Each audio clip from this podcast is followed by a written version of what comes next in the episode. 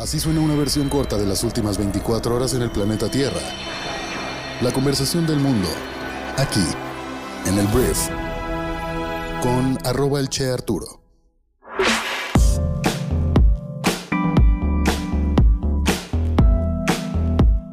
Hola, muy buenos días, bienvenidos a esto que es el Brief. Yo soy Arturo y aquí vas a poder escuchar las 10 noticias que debes conocer el día de hoy en 10 minutos de tu tiempo. Entonces, gracias por estar aquí, espero que tengas un gran miércoles el día de hoy y vamos a empezar con esto que es el Brief.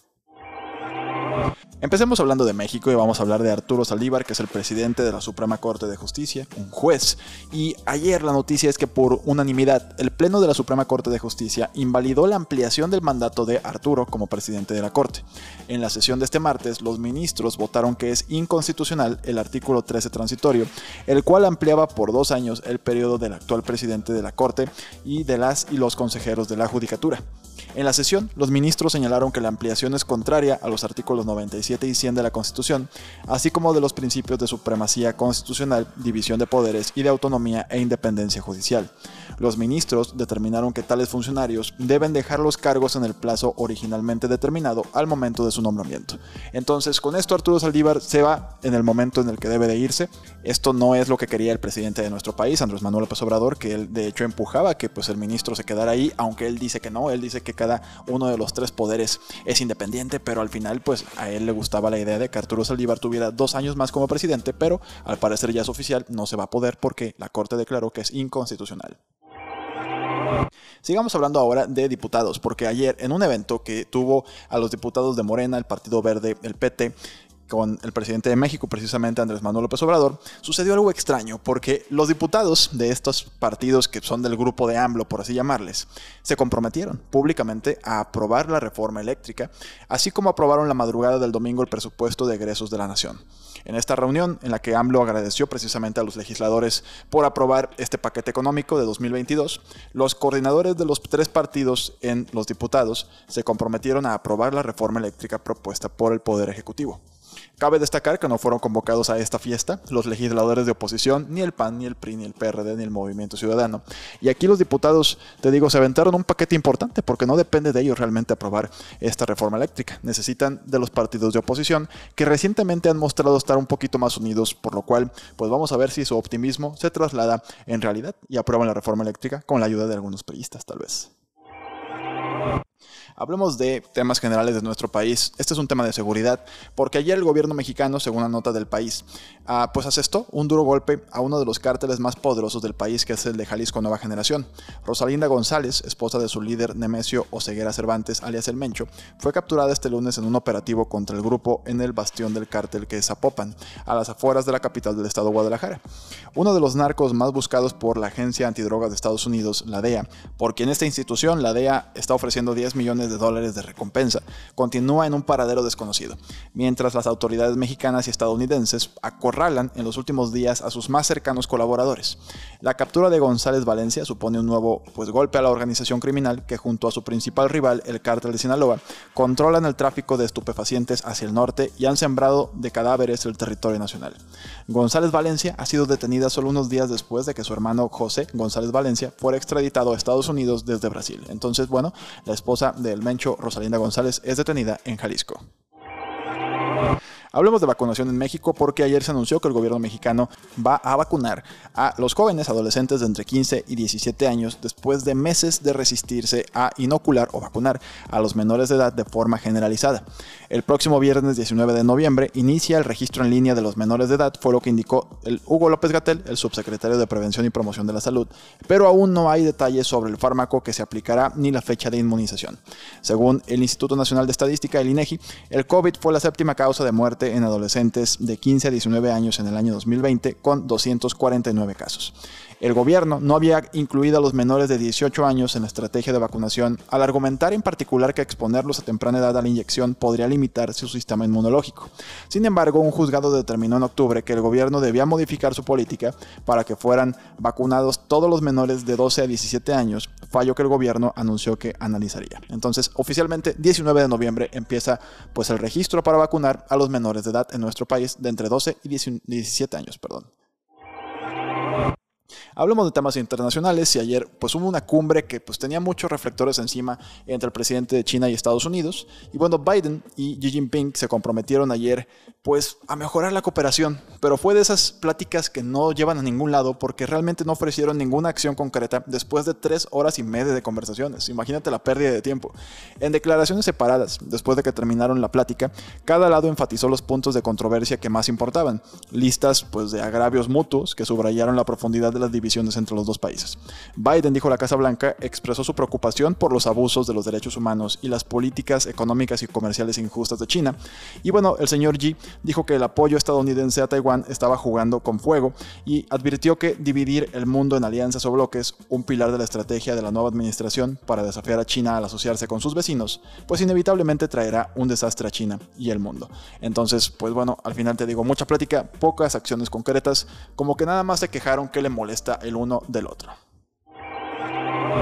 Y quedándonos en Estados Unidos, vamos a hablar de cómo ayer Joe Biden prohibió este martes el ingreso a Estados Unidos del presidente de Nicaragua, Daniel Ortega, y su esposa, y vicepresidente Rosario Murillo, así como de una amplia gama de ministros y funcionarios. Lo que dijeron en la Casa Blanca es que los actos represivos y abusivos del gobierno de Ortega y de quienes lo apoyan obligan a Estados Unidos a actuar, fue lo que dijo Biden en una proclamación presidencial difundida por la Casa Blanca. Este lunes Estados Unidos ya había impuesto sanciones a varios altos cargos nicaragüenses en respuesta a la farsa electoral y como mensaje inequívoco para Ortega y Murillo. En el poder desde el año 2007, Ortega obtuvo el 7 de noviembre pasado un cuarto mandato consecutivo en unos comicios en lo que no tuvo rivales de peso, debido a que siete aspirantes presidenciales de la oposición fueron detenidos y tres de sus partidos ilegalizados. Entonces, pues como no ganar, ¿no? Entonces, por esto, eh, pues ya hay mucha presión internacional y Estados Unidos ya le prohibió al presidente, la primera dama y muchos ministros entrar al país. Hablemos de negocios y vamos a hablar de Pfizer, el laboratorio que desarrolló una de las pues, mejores, según los resultados de diferentes estudios, mejores vacunas contra el COVID-19. Y ayer la noticia es que Pfizer pidió a los reguladores estadounidenses que autoricen su pastilla experimental contra el COVID-19, ya preparando un poquito el escenario para un posible lanzamiento este invierno de un tratamiento prometedor que se puede tomar en casa. Esta petición se presenta justo cuando los casos de COVID-19 pues están volviendo a aumentar una vez más en Estados Unidos, impulsadas principalmente por los puntos calientes en los estados donde el clima más frío está llevando a más estadounidenses a interiores. Entonces, se ha demostrado que la píldora de Pfizer reduce significativamente la tasa de hospitalizaciones y muertes entre personas con infecciones por COVID-19. La Administración de Drogas y Alimentos ya está revisando una píldora competidora de Merck, que es otra farmacéutica, y también se espera que varios fabricantes de medicamentos más pequeños busquen autorización para sus propias píldoras antivirales en los próximos meses. Entonces, se acaban las vacunas con esto, siguen las pastillas. Hablemos del fabricante de eh, artículos deportivos llamado Nike, porque ayer se anunció que la empresa pospuso el lanzamiento de los nuevos tenis de Travis Scott tras una tragedia que sucedió en un evento que se llama Astroworld. Entonces la noticia es esta. Em, en este evento, en el festival Astroworld en Houston, murieron 10 personas por una estampida durante un concierto de Travis Scott. La compañía a raíz de esto y por todo lo que ha estado girando alrededor de este pues, accidente en el que Travis Scott al parecer no detuvo el concierto a tiempo y ha sido muy polémica su figura, la compañía pues tiene un poquito de temor de que pues vayan a cancelar a Travis Scott y es por eso que no han dado una nueva fecha para el lanzamiento de los Air Max 1 Plus Cactus Jack. Entonces Nike dijo que estaba retrasando el lanzamiento por respeto a todos los afectados por los trágicos eventos de Astroworld Festival, pero pues esto me queda claro que queda directamente relacionado que Travis Scott era el que pues no detuvo el concierto a tiempo tal vez. Hablemos de una noticia relevante para todo lo que tiene que ver con el acoso en línea porque Instagram está pidiendo ya a algunos usuarios que proporcionen una selfie en video que muestre múltiples ángulos de su rostro para verificar que son una persona real, según algunas capturas de pantalla publicadas en Twitter por un consultor de redes sociales llamado Matt Navarra.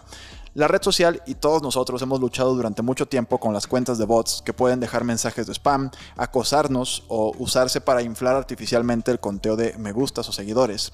Y es posible que Meta, lo que antes era Facebook, la empresa matriz de Instagram, esté buscando esta función para ayudar a frenar la prevalencia de los bots en la plataforma. Entonces te digo, esto va a eliminar los likes comprados, va a eliminar, esperemos, el acoso. Y pues bueno, a mí me parece una gran idea. Vamos a ver si esto lo implementan en masa. Ahorita nada más lo están implementando para algunos nuevos usuarios. Hablemos de criptomonedas porque el día de ayer las dos criptomonedas más importantes del planeta que son Ether y Bitcoin pues cayeron. Bitcoin cayó por debajo de los 60 mil dólares y Ether también tocó su nivel más bajo este mes, ambas en un extenso retroceso de los recientes máximos históricos. Bitcoin ha caído más de un 8.2% antes de reducir la disminución aproximadamente a la mitad y Ether también cayó más del 10% antes de reducir sus pérdidas. Esto por supuesto arrastró todo el mercado criptográfico, ha caído alrededor del 10% en las últimas 24 horas a 2.7 billones de dólares según el rastreador CoinGecko. Entonces pues bueno, son difíciles momentos para los que invierten en Bitcoin y Ether y las criptomonedas.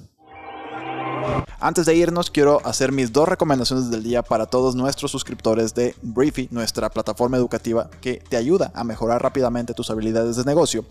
Mi primera recomendación es un artículo interesantísimo que habla de cómo el exceso de confianza es contagioso y puede ser mortal.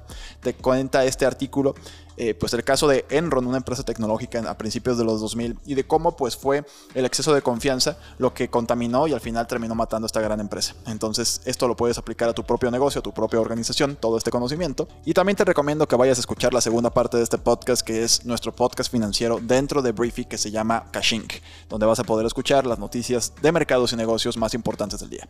Entonces, para tener acceso a todo nuestro contenido, suscríbete a Briefy en briefy.com e ingresando el código Briefy vas a recibir recibir los primeros 30 días de nuestra plataforma totalmente gratis. Briefy cuesta 299 pesos al mes y te da acceso a un resumen del conocimiento de los mejores artículos, libros, tendencias y periódicos en el mundo, pero como ya te lo dije, puedes probarla 30 días totalmente gratis con el código Briefy.